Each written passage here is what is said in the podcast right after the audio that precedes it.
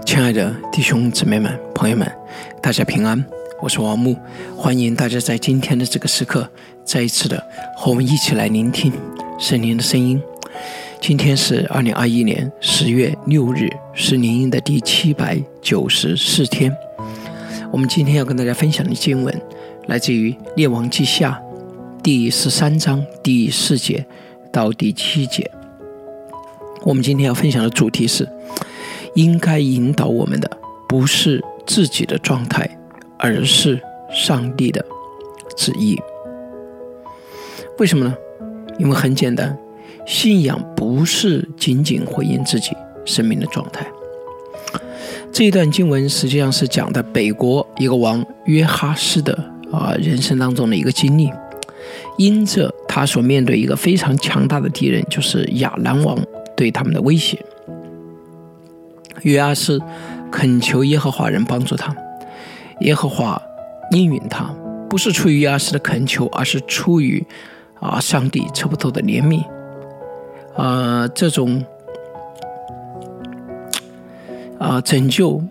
啊，神使用一位啊特殊的拯救者，帮助以色列人脱离了亚兰人的手，啊安居在家。但是呢，这个时候以色列人并没有寻求。更深的改变和更新，也就是除掉耶罗伯安，是以色列人所陷在罪里的啊面前啊，包括呃这个嗯嗯这个南部和北部的两个金牛犊的偶像的崇拜。不仅如此，而且他们在撒玛利亚留下亚舍拉。所以，虽然上帝的拯救已经行使，但是以色列人却没有悔改。没有转向，于是戏剧化的事情发生了。过去所不能被攻打下来的以色列，在亚兰王的这个践踏之下，经文上描述亚兰王灭绝约哈斯的民，践踏他们如河场上的尘沙，只给约哈斯留下五十马兵、十辆战车、一万步兵。也就是说，谈论了这个约阿斯王。他在他的生命当中，在他的统治当中，两个巨大的转变，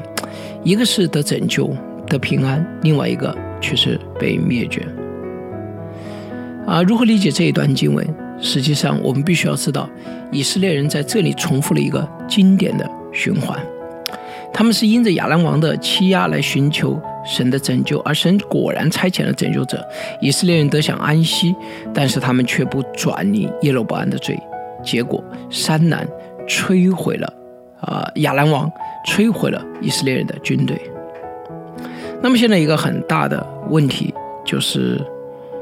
嗯，为何以色列人不改变自己崇拜偶像的罪呢？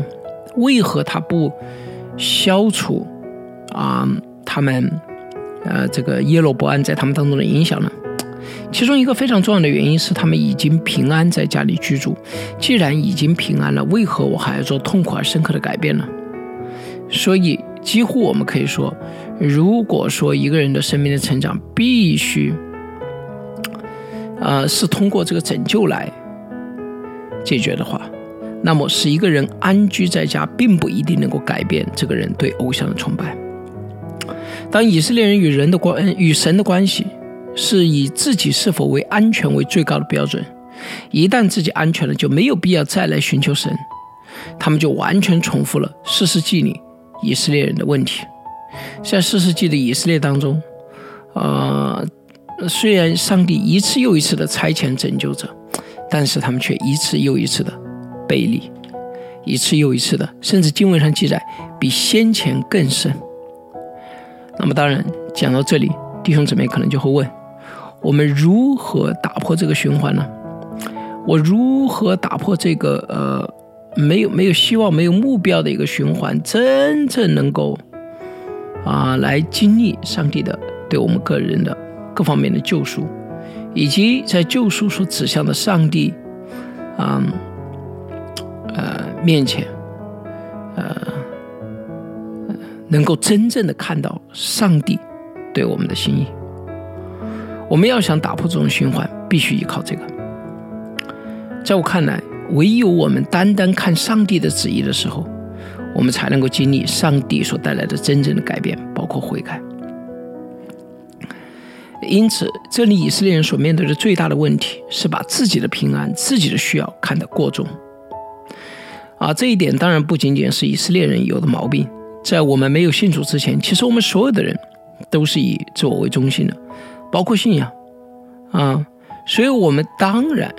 也是以这种自我为中心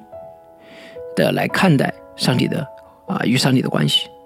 啊，所以我们与上帝关系好不好，看我现在的状态。我感觉有没有感觉到上帝与我的同在？啊，我的这个祷告的特定的需求，他有没有解决？又或者我心内心深处所知道的一些事情，所渴慕的一些事情，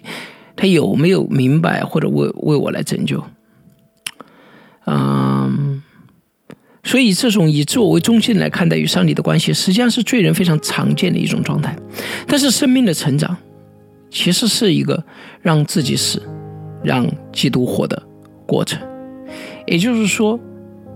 啊，随着我们生命的成长，随着我们与上帝关系的成成长，我们越来越不看重、不看重自我的生命的状态好坏，或者至少说不以这种状态来主导我们的看法与行动。啊，这一点啊非常重要。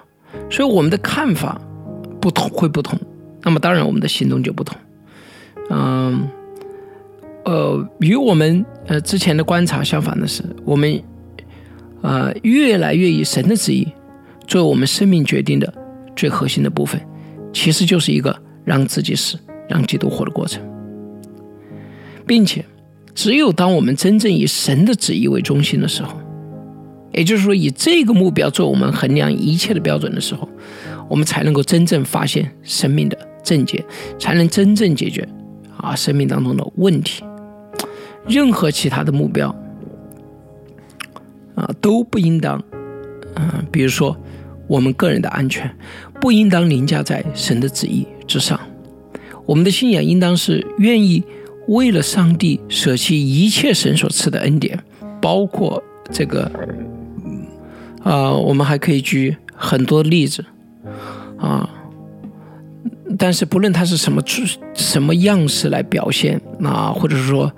呃，就怎么展现出这个问题的？其核心是不变的，也就是说，我们只要以自我为中心，以我们的好坏，以我们是否平安来判断我们与上帝的关系，最终这种看法都会把我们引向邪路，因为我们的看法是有限的，我们的精力是有限的，我们能看见的是有限的。相反，我们最最需要抓住的不是这个具体的很多的细节，我们如何的改变等等，我们有什么需要，而是。应当在任何事情上，我们学会操练以神的旨意为中心。当我们以神的旨意为中心的时候，实际上我们的看见与其他人是非常不一样的。因此，我们才能够真正发现生命的症结，才能真正解决生命当中的问题。所以，亲爱的弟兄姊妹们、朋友们，只有当我们以神的旨意为中心的时候，才会发生这后面的。这一个所带来的神给我们所带来的拯救，所给我们演示的道路，求主帮助我们。我们一同祷告说：以启示带领我们的神啊，赞美你，主啊，你愿意带领我们，因此你差遣你的仆人与拯救者，救我们脱离死亡的威胁，进入生命的国度。但是主啊，倘若我们不能向自己死，在一切事情上寻求你的美意，我们恐怕很快如同四世纪中的以色列，所有的拯救。不过是新的一轮堕落的开始，但是，倘若我们真的是以你的旨意为中心，即使没有任何的审判或拯救，我们的生命将看见真正的方向与意义。我们如此祷告，是奉主耶稣基督的名，阿门。亲爱的弟兄姊妹们、朋友们，求主帮助我们，不要以自己的状态为我们生命核心的关注。让我们每一天的来寻求上帝的旨意。好的，愿神赐福大家，我们明天再见。